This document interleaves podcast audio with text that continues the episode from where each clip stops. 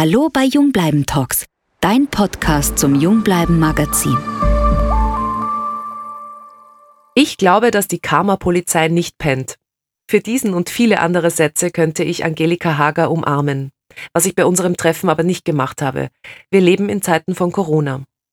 Wie erging es der Journalistin, Kolumnistin, Theatermacherin und Kuratorin des schwimmenden Salons im Thermalbad Füßlau die letzten Monate eigentlich? Wie sieht die Frau, die uns unter ihrem Pseudonym Polly Adler mit scharfzüngigen Kolumnen versorgt, die Entwicklung in unserer Gesellschaft und die Zukunft des Kunst- und Kulturwesens? Könnte der Mensch durch eine Krise tatsächlich zu einer besseren Kreatur werden? Und was ist ihr in der letzten Zeit besonders abgegangen? Eine Edelsteintherapie hat sie jedenfalls nicht gemacht. Das und noch vieles mehr hat sie mir in einem vertrauten Gespräch verraten. Willkommen bei Jungbleiben Talks. Ich bin Miriam Hie und ich treffe heute Angelika Hager. Und ich habe diese Frau schon sehr lange nicht gesehen. Trotzdem gab es kein Bussi, keine Umarmung, kein Wangenzwicker, Dabei ist es für mich als haptischer Mensch wirklich ganz besonders schwer, mich zurückzuhalten. Ich finde es eigentlich ganz angenehm, dass man nicht dauernd die Menschen abknutschen muss. Ja? Weil manchmal denkt man sich oft, na, die, den will ich jetzt eigentlich nicht bussi bussi. Äh, aber man denkt sich, das ist dann vielleicht unhöflich oder vielleicht kränkend. Und dann macht man es doch. Aber es ist eigentlich ganz angenehm, äh, mal so in der Distanz zu bleiben. Ich finde das gar nicht so tragisch, ehrlich gesagt. Ja, da kann ich dir nur teilweise recht geben, weil in deinem Fall, nämlich hätte ich es gerne gemacht, aber du hast recht, oft wenn ich in eine Gruppe reinkomme und alle sitzen schon zum Beispiel, ja, und ich komme wieder mal zu spät, was meistens ja. der Fall ist. Sind wir zwei? Dann ist es mir wirklich eigentlich eher unangenehm, ähm, bei jedem Einzelnen dann, dann Bussi, Bussi. Ja, dann weiß man nicht zwei oder drei oder, oder, nur in die Luft oder tralala. Ja, also es ist mühsam. Also es stimmt schon. Also man hat einerseits ein bisschen die Erleichterung, aber hin und wieder ist ein bisschen ein Weh in mir. Natürlich, vor allem, ja, ich bin ja Single. Also eine Freundin hat unlängst zu mir gesagt, kannst du mich bitte mal umarmen? Ich brauche das schon so dringend. Natürlich sind wir auch alle ausgehungert nach Nähe. Also für mich diese Trockenübungen, ich konnte auch keine Zoom-Partys oder sowas machen. Das habe ich irgendwie abartig gefunden. Ähm, also das hat mich schon, ich war dann schon sehr ausgehungert. Ich habe dann schon meiner Waschmaschine Witze erzählt, ja. Und äh, war also wirklich auch, äh, weil mir auch das, äh, das auf der Bühne stehen irrsinnig abgeht. Ja, da habe hab ich mich ja auch schon ein bisschen dran gewöhnt und bin auch schon ein bisschen versaut worden. Und ja, da hat man eine große Sehnsucht. Aber jetzt ist es irgendwie, wenn sich das so leicht wieder alles öffnet, man wird so dankbar wie ein kleines Kind. Also man freut sich über ein vertrotteltes Eis, das man in einem Kaffeehaus essen kann, was, wo man nicht einmal drüber nachgedacht hätte und zelebriert das und denkt sich, ich kann jetzt in ein Kaffeehaus gehen und wieder Zeitungen lesen, ja und solche Dinge, wo ich mir denke, boah, ist das schön, ja. Es ist auch so, wenn ich einen Schnupfen habe, dann denke ich mir, Mama, wie schön ist das eigentlich, wie das vorher war, als ich atmen konnte. Ja, ja, wahrscheinlich ist es ein bisschen so, ja.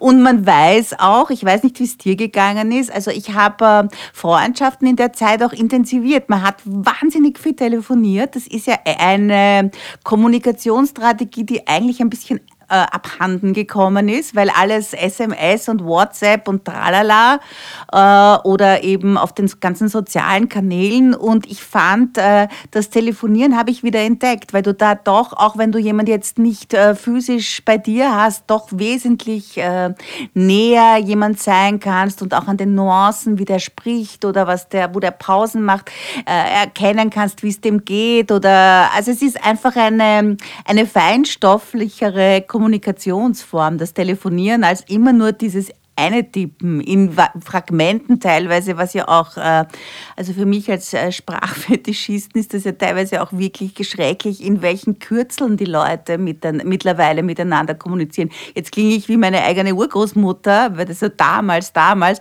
aber ich glaube schon, dass das äh, die Sprache ähm, amputiert, ja, wenn man quasi immer nur in diesen schnellen Verkürzungen denkt und kommuniziert. Bei den jungen Leuten habe ich das festgestellt oder auch bei ein paar Freundinnen, die gar nicht mehr so jung sind. Egal, anyway, die hinterlassen äh, jetzt gerne Sprachnachrichten. Also ja, also das mache ich auch recht viel. Ja. ja. meine Tochter hat mir das beigebracht. Ja, Meine, Gro meine Mutter hat jetzt die Emoticons entdeckt. Das ist, wenn die älteren Leute die Emoticons entdecken, ist es lustig, weil da wirbeln dann die äh, Regenbogen äh, äh, produzierenden Einhörner nur so durch die Gegend. Aber Sprachnachrichten ist nicht schlecht. Ist ja eigentlich wie eine Mailbox-Nachricht, nur hört auch niemand mehr die Mailbox ab oder nur die Oldschool-Leute, also so wie ich, du wahrscheinlich nicht mehr. Ähm, äh, aber man, das ist auch ganz lustig, ja, weil da kann man schnell was kommunizieren und äh, man hört das Kind, das, mein Kind lebt in Berlin und ich habe es jetzt schon fünf Monate nicht gesehen. Äh, das, das, da hat man zumindest eine, eine, eine Ahnung von Nähe, ja. Wart sie schon sehr lange, nicht mehr so lange getrennt, deine Tochter und du? Nein, nein, meine Tochter hat da Gott sei Dank, sage ich, eine Weltreise gemacht. Also nachdem sie ihr Studium fertig gemacht hat, hat sie das Sparbuch der Großmutter verpulvert und ist äh, teilweise mit einer Freundin, teilweise allein um die Welt gereist, was mich ein bisschen fertig gemacht hat, ja, weil ich bin wirklich, heute ist sie in Rio, hoffentlich wird sie das überleben, ja. Aber ich war sehr stolz auf sie, dass sie es gemacht hat. Also sie ist wirklich äh, mit dem Rucksack von Laos, Kambodscha, ähm, in Kanada. Also sie hat wirklich wahnsinnig viel gemacht. Sie ist nach Peru gefahren.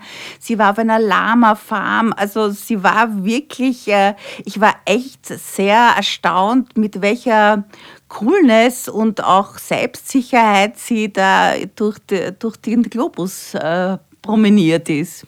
Das muss ja aber dann für deine Tochter schwer gewesen sein, wenn die so eine Weltenbummlerin ist. Oder war sie schon gesättigt und äh, hat diese Isolation deswegen auch gelassener nehmen können? Nein, sie hat das, das Geld ist ja schon längst ausgegangen und sie lebt schon seit eineinhalb Jahren in Berlin. Also sie hat sich dann in Peru äh, in der Nacht irgendwann in einem Dschungel über einer dieser Karrierenetzwerke einen Job in Berlin gecheckt und äh, zum Thema urbane Nomaden, war mir gedacht, ja, also die waren wahrscheinlich auch beeindruckt, dass da ein Mensch sitzt, der sagt, ja, bei mir ist es jetzt gerade drei Uhr nachts, aber macht ja nichts und so. Und sie ist dann nach Berlin gegangen. Also sie lebt jetzt in Berlin und findet Wien total uncool natürlich. Eh klar. So random Wien. So random. Ich muss ganz ehrlich sagen, dass ich auf Instagram ein bisschen eine kleine Schadenfreude in mir verspürt habe, weil ich doch einigen Influencerinnen folge und Bloggerinnen, die ja quasi im Wochentakt äh, durch die Welt gechattet sind und schlussendlich wir ja alle zu Hause bleiben mussten und die haben dann irgendwie so gesagt, ja, das erste Mal sind sie eine Woche lang wieder zu Hause, Wahnsinn. Und ich habe mir gedacht, ja, das hat doch schon sein Gutes, oder? Auch dieser Fußabdruck, der da wegfällt. Erstens mal das, ja, und ich denke mir, äh, uns hat das Zuhause sein, also bei allen äh, Defiziten mit Freunden, soziale Interaktion und so weiter auch gut getan. Also nicht nur, weil man quasi äh, Marie Kondo-mäßig seine Räume mal, seine, seine, seine Kästen mal ausgemistet hat, sondern weil man doch ständig in diesem Hamsterraddruck und auch unter diesem sagen wir, Erlebnisterror steht ja, und von so einer Versäumnispanik teilweise auch getrieben ist. Ich reise wahnsinnig gern, aber ich bin dazwischen auch wirklich gern wieder zu Hause. Also nicht nur zu Hause, sondern halt auch in Österreich oder bei Freunden, die, wo ich mich einschnurren kann, die irgendwelche Zweithäuser haben. Mhm. Du bist ja eher neben dem Schreiben ja lieber auf der Bühne und arbeitest da mit Künstlerinnen und Künstlern zusammen. Da muss man jetzt schon sagen, also bei allem Optimismus, ja, den ich feiere, den ich auch bei dir spüre, muss man aber schon sagen, da ist jetzt einiges auf Eis gelegt worden, wie groß ist die Not zum Beispiel bei den Nymphen in Not? Dein aktuelles äh, Theaterprojekt, das ja jetzt schon einige erfolgreiche Vorstellungen hatte? Also die Nymphen sind leider wirklich im Boot. Also wir fahren ab und zu miteinander jetzt, seitdem wir dürfen, auf der alten Donau dem Boot. Ähm, ja, also für uns war das schon ein großer Schock und weil es halt auch gerade so gut angelaufen ist und weil wir äh, so viele Leute im Publikum hatten, vor allem Frauen natürlich, die gesagt haben, ja, wann kommt es ja wieder? Und wir sitzen in der ersten Reihe. Also es war wirklich, also das hat mich sehr traurig gemacht. Also ich habe mir unlängst mal wieder einen Live-Mitschnitt angeschaut und natürlich ist es immer eine irrsinnige Lust und Freude mit Kapazunderinnen wie der Maria Happel, der Petra Morsee und der Ulrike Beimbold auf der Bühne zu stehen, weil die sind ja im Gegensatz zu mir echte Könner und Profis. Ich darf ja dann nur mit als Schriftführerin. Nicht so bescheiden. Ja, ja, ja. Aber die sind einfach, die haben halt, die sind einfach nur in ihrer Ausdrucksfähigkeit können die wirkliche Pfauenräder schlagen. Und es ist einfach, wir sind auch schon recht gut eingespielt und ähm, ja, das hat mich, also auch diese, dieses Miteinandersein und Lachen und in der Garderobe kichern im Vorfeld und sich schminken und sich blöde Fische in die Haare zu stecken, äh, weil man, wir infantilisieren dann natürlich auch sehr. Ähm, das hat, das habe ich sehr, sehr vermisst, muss ich wirklich sagen. Aber ich hoffe, dass wir im Herbst wieder spielen können. Die Frage ist halt, unter welchen Umständen, wie es ja dir auch ähnlich gehen wird, äh, dürfen jetzt nur mehr 100 Leute äh, hinein in den Rabenhof, weil sonst die Abstandsregel verletzt wird.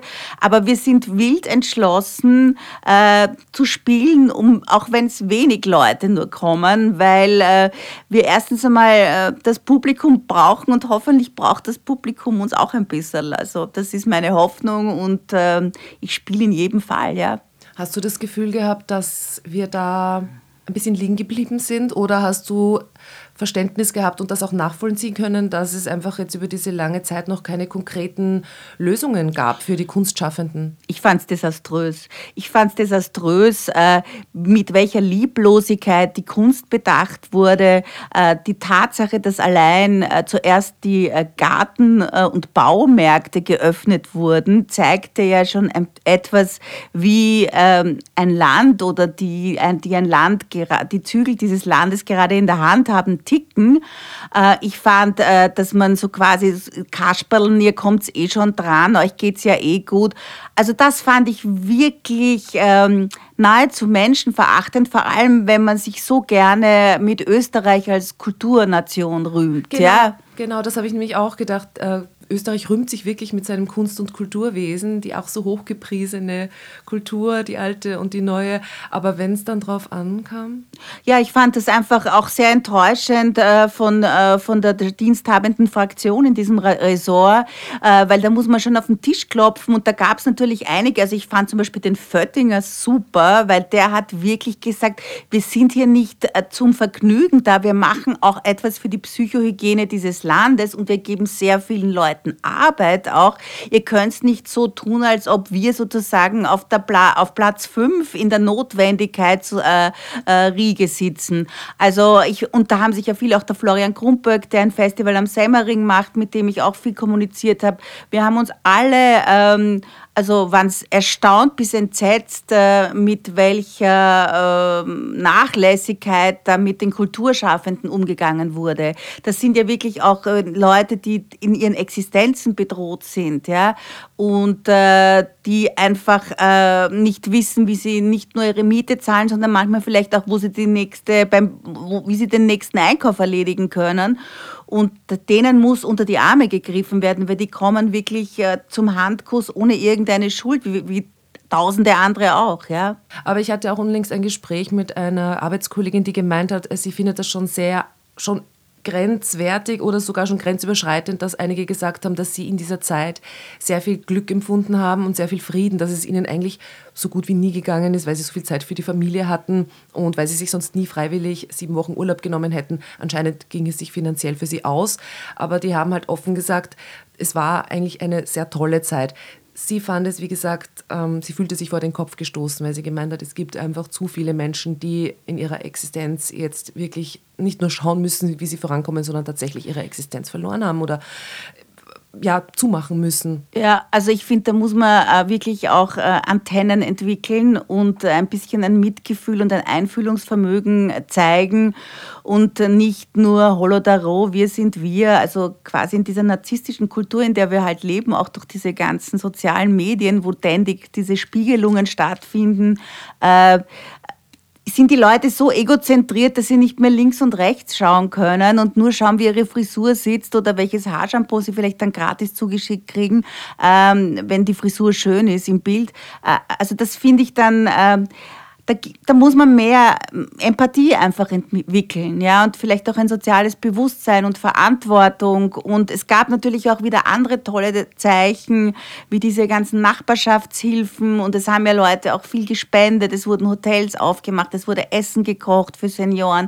Äh, aber ich glaube, dass das alles eine Zeit lang dauert und wenn es dann wirklich sozusagen gegen das eigene ähm, geht, äh, dann ist jeder für sich am Ende. Schlägt schon wieder das darwinistische Prinzip durch, glaube ich. Das war eine Frage, die mir wirklich schon sehr auf der Seele brannte und die ich dir unbedingt stellen wollte, ob du glaubst, dass sich durch die Corona-Krise, äh, ob sich langfristig was in der Gesellschaft ändern wird, ob man vielleicht wirklich, ja, doch mehr also, Empathie entwickelt. Ich glaube, ich glaube, ich habe sehr viel äh, bei, bei, meiner Arbeit für Profil sehr viel mit Philosophen und äh, äh, Psychiatern oder äh, Seelenforschern geredet. Also man hat ja, man war ja dauernd am Expertentelefon, um da irgendwie dieses, diese Lage irgendwie einordnen zu können und was sie auch mit uns macht.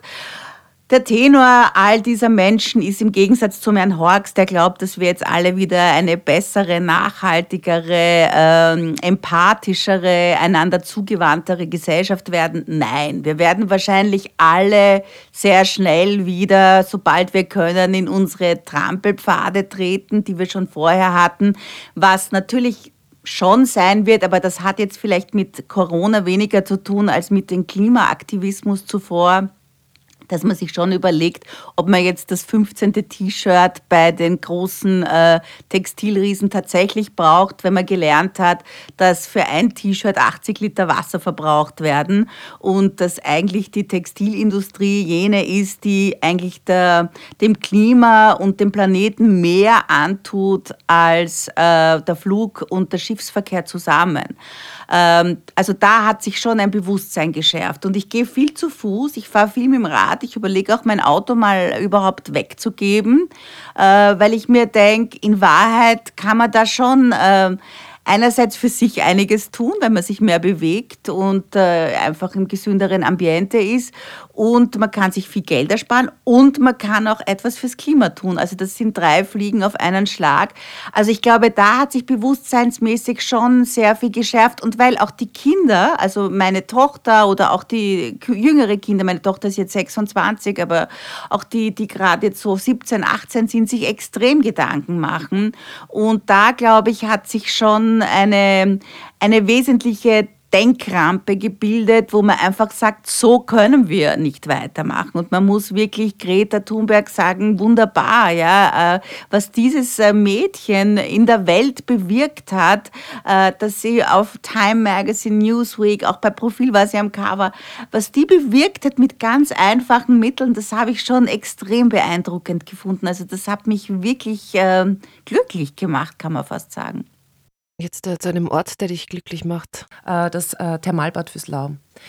Das ist ja ein ganz besonderer Ort für dich. Absolut, absolut. Du bist ja die Kuratorin vom Schwimmenden Salon, der ja. jetzt, glaube ich, äh, im neunten Jahr ist. Er ist im neunten Jahr, also nächstes Jahr feiern wir zehnjähriges Jubiläum. Hoffentlich ganz groß. Hoffentlich bombastisch. Also ich weiß leider noch nicht, äh, wie unser Festival heuer stattfinden wird können, aber dass es in irgendeiner Form stattfinden wird, ist, glaube ich, gewiss.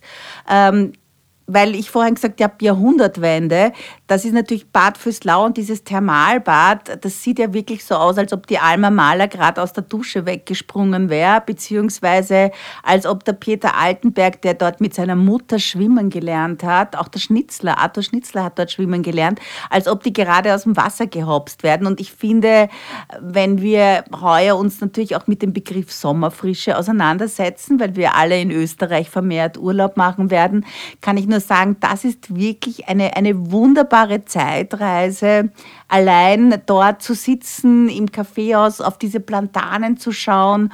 Und wenn unsere Künstler dort noch herumspringen können, ist es überhaupt das Größte. Also das ist wirklich ein, ein, ein Glücksfall für mich gewesen, dieses Festival dort machen zu dürfen.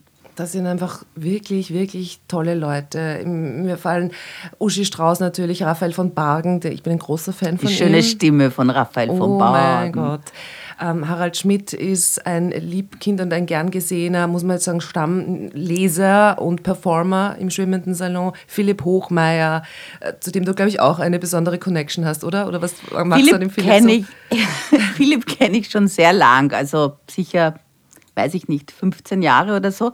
Äh, ich finde, der Philipp ist halt ein wirkliches theatralisches Großereignis. Ich glaube, es gibt ganz wenige Künstler, die so mit, diesem, mit dieser mit dieser Klaus-Kinski-Werf ja, sich so äh, an die Rampe hauen und auch mit einer großen Schonungslosigkeit gegen sich selbst performt er. Also das ist jemand, der sagt, mir ist das reale Leben eigentlich völlig wurscht, ich gehe in meiner Kunst auf und das spürt man bei ihm auch wirklich in jeder Sekunde, wo er performt mit seiner Band Elektrohand Gottes und wir hatten ihn von Anfang an dabei. Am Anfang mussten sich die Menschen ein bisschen an seine Art zu spielen, äh, weil er das doch sehr radikal macht und sehr neu interpretiert alles gewöhnen. Aber inzwischen haben wir eine riesen Philipp Hochmeier Fanbase in allen Alterskategorien. Harald Schmidt kommt mittlerweile sowas von, sagt nur Schamstadiner, ich komme wieder. Ja. Ähm, heuer hoffe ich sehr, dass er mit Caroline Peters lesen wird, äh, die, äh, wo ich ihnen quasi dieses Blind Date, äh, gesagt, wollt ihr ein Blind Date haben wir, die beiden kennen sich nicht. Und sie sagt, ja, sie würde alles mit Harald Schmidt lesen und umgekehrt ist es genauso. Also ich hoffe sehr, dass dieser Termin ähm, zustande kommen wird. Ähm, ja, also es ist eine, es hat sich auch eine, eine Künstlerfamilie rund um den schwimmenden Salon mittlerweile gebildet und die Leute kommen wirklich, die Künstler kommen sehr gern, weil einerseits das Ambiente magisch ist, dann genießen sie es auch ein bisschen dann nachher bis in die Puppen dort äh, zu sitzen und ein bisschen nicht Mineralwasser zu trinken. Und ähm, ähm, und wohnen teilweise auch auf dem Gelände, weil wir dort auch eine kleine Künstlerkabane haben, die wir den Künstlern zur Verfügung stehen, stellen können. Also ich mache das ja mit der Karina Hochebner seit langer Zeit und das ist ein ganz tolles Team auch, die äh, wirklich alles daran setzen, dass, dass es dass man Dinge möglich macht, ja. Also, dass man auch Plan B, C, D, weil die sind natürlich jetzt dauernd damit herausgefordert, weil man noch immer nicht weiß, wie viel äh, Babyelefanten müssen zwischen den Menschen beim Schwimmen sein und wie funktioniert das alles. Aber ich hoffe, dass das Publikum einfach auch spürt, dass wir eigentlich alles dran setzen werden, dass das auch heuer unter diesem neu normalen Umständen ein tolles Festival werden wird. Das kostet aber schon sehr viel Energie. Jetzt natürlich noch mehr, wenn man so vieles schauen muss, was man noch nicht weiß. Das ist ja überhaupt alles sehr absurd. Wie gehst du damit um mit deinem Energiehaushalt? Ich meine, ich weiß schon, du bist eine sehr energetische Person, du hast viel Kraft und Power, aber auch du bist nur ein Mensch. Und auch du kommst doch auch mal oder stößt doch mal an deine Grenzen. Wie, wie, wie, wo, wo schöpfst du Kraft? Wie machst du das? Also ich hatte ja jetzt Zeit, mich ein bisschen auszuruhen. Also ich arbeite, wir haben schon bei Profil äh, und auch bei die Polyadler-Kolumne ist natürlich alles weitergelaufen, aber ähm, ich schöpfe Kraft, indem ich an der alten Donau mit meiner kleinen Ziele herumfahre und mit Freunden dort äh, trink und sitz und Blödsinn redet und äh, man einfach, äh, einfach sich fallen lassen kann, auch ein bisschen. Äh, ich ähm, gehe, jetzt kann man ja schon wieder äh, bald nach Füßlau gehen, also auch dort in dem Föhrenwald zu sitzen und zu lesen, ist einfach großartig. Und ich bin jemand, der wahnsinnig gern, ich bin ein Mensch, ich, Mensch, ich, es müssen Menschen um mich sein, da, da schöpfe ich Kraft, ja, mit, mit Leuten zu reden, Ideen zu entwickeln, mit ähm, mit den Künstlern, die in den schwimmenden Salon kommen, wenn wir Projekte miteinander entwickeln, dieses Sitzen, Reden, äh, sich austauschen, von mir aus auch streiten, das ist für mich wirklich äh, wie ein Sauerstoff, ja. Und wie wichtig ist dir da das Alter? Bist du doch lieber mit jemandem zusammen, der so circa in deiner Generation ist, oder liebst du die Durchmischung? Ich liebe die Durchmischung. Ich bin ganz ein großer Fan, auch bei meinen Essen. Ich koche sehr gern und lade sehr gern Leute zum Essen ein. Finde ich es großartig, wenn dort äh, 30-Jährige genauso wie 70-Jährige sitzen. Ich habe Freunde, die sind über 80, ja, die sind oft viel lustiger als die mit 30, sagen wir, weil sie einen besseren Schmäh haben und vielleicht auch bessere Geschichten erzählen können. Also ich finde gerade, dass die Belebung in der Durchmischung der Generationen und das Generationen Ghettos bilden, das finde ich ganz traurig und das, äh, das, wir können alle voneinander sehr, sehr profitieren. Und ich sitze auch sehr viel mit meiner Tochter und deren Freundinnen, die muss ich natürlich alle immer einladen, also die kaufe ich mir halt.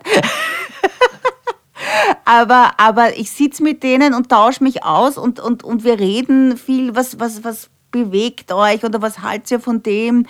Also ich finde das ganz essentiell. Also ähm, ich habe ein ganz durchgemischtes äh, Freundschaftsarsenal, ähm, ist jetzt das falsche Wort, das klingt jetzt, aber ein, ein, ein Freundschaftsbiotop, äh, wo äh, ich auch äh, das Alter überhaupt keine Rolle eigentlich spielt. Ja?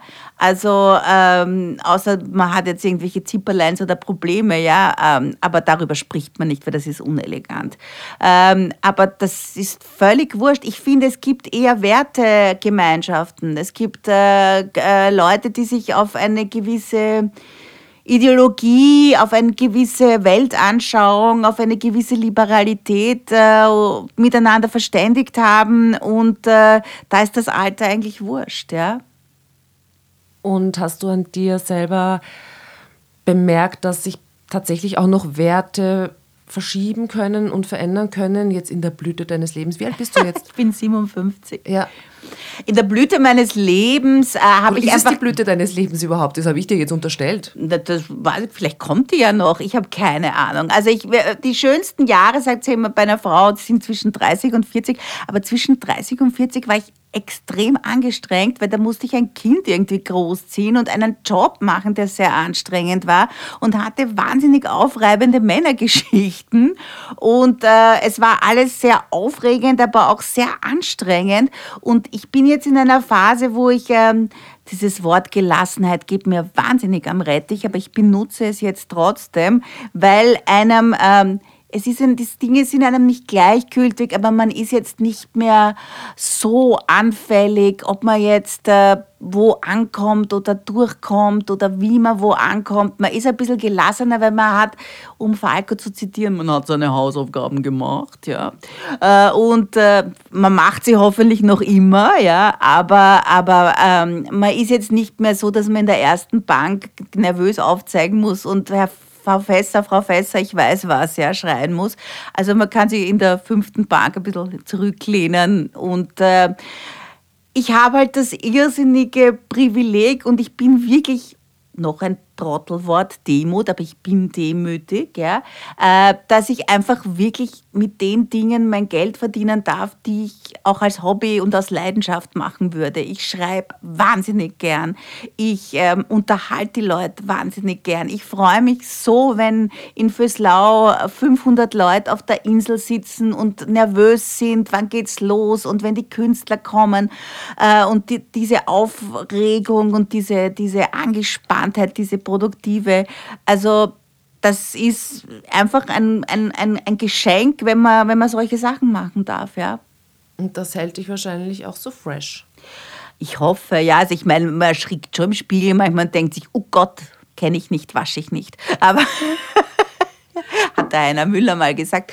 Ähm, nein, äh, man denkt sich oft, na, man sieht sich anders, man hat von sich ein anderes Bild im Kopf, als dann der Spiegel Spiegel manchmal tatsächlich wiedergibt.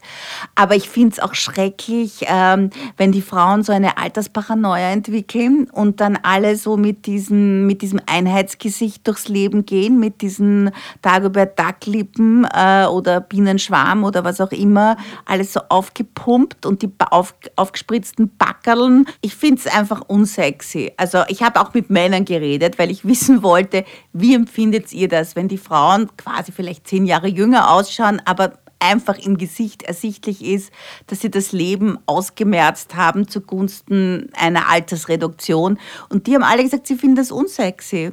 Also sie, es ist immer, äh, Catherine Hepburn ist noch immer sexy als Jaja Gabor. Vielleicht am Schluss noch äh, etwas nicht Esoterisches, aber ein paar Tage bevor wir uns jetzt hier getroffen haben, war ich das erste Mal wieder nach vielen Wochen im Wirtshaus.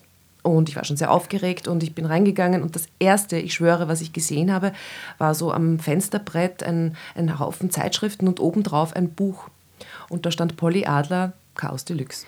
Wie schön, ein Zeichen, Miriam. Oder? Und das wollte ich dich fragen. Glaubst du an Zeichen? Denn ich habe dich auf, in diesem Moment so gespürt. Ich wusste ja auch, dass wir uns treffen, aber wir ja. haben uns erstens so lange nicht gesehen. Ich habe auch das Buch schon sehr lange nicht gesehen. Ich habe auch ja. schon mal in dem gelesen, vor vielen Jahren. Schön, das, dein, das ehrt mich. Dein das erstes mich. Baby. Ja, ja. Und glaubst du an, an diese Zeichen? Glaubst du an diese Energieverbindungen? Ich glaube, dass die Karma-Polizei nicht pennt. Ja? Ich glaube schon, dass gewisse Dinge... Ähm, sich rächen, beziehungsweise dass es eine Rückvergütung äh, von einer gewissen Generosität und Menschenfreundlichkeit in einer möglicherweise längeren Phase gibt.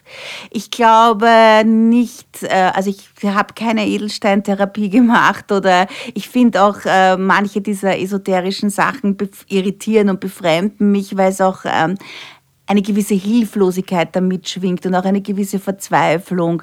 Aber ich denke mir, okay, wenn es den Leuten hilft und wenn es eine Art Krücke ist und ich bin halt in eine Psychotherapie gegangen, andere gehen halt wieder, weiß ich nicht, Klang, mit Klangschalen murmeln oder was auch immer, ja. Ähm, alles, was niemand anderem wehtut und wo die Leute sich erleichtert fühlen oder wo sie ein bisschen Frieden oder Zuflucht oder Trost finden, finde ich durchaus in Ordnung. Also das muss jeder für sich, für sich selbst gestalten. Im Glück sind wir hoffentlich bald im Sommer, wenn es wieder losgeht, auch mit den Kunstveranstaltungen, mit den ja. schwimmenden Salon, mit den Nymphen in Not ich weiß nicht, was da noch alles am Start ist bei dir, aber ich glaube, das sind einmal so die zwei Sachen, die mal. Wenn das geht, bin ich schon mal sehr happy. klar gemacht werden müssen, oder? Dann sage ich schon einmal Bussi Bussi Universum, wenn das funktioniert. Und ich freue mich, wenn ich Bussi Bussi bei dir auf die Wange. Ich bin so, ich freue mich drauf. Freue ich mich auch und ich hoffe, du kommst heuer. Ich bin dabei. Super, danke dir. Danke, Angelika. Das war's von Jungbleiben Talks. Ich hoffe, wir hören uns bald wieder und ich schicke euch auch ein virtuelles Bussi. Wer es will, nimmt's an. Alles Liebe. Ciao. Das war Jungbleiben Talks. Mehr Podcasts und inspirierende Stories findest du im Verslauer Magazin auf jungbleiben.com.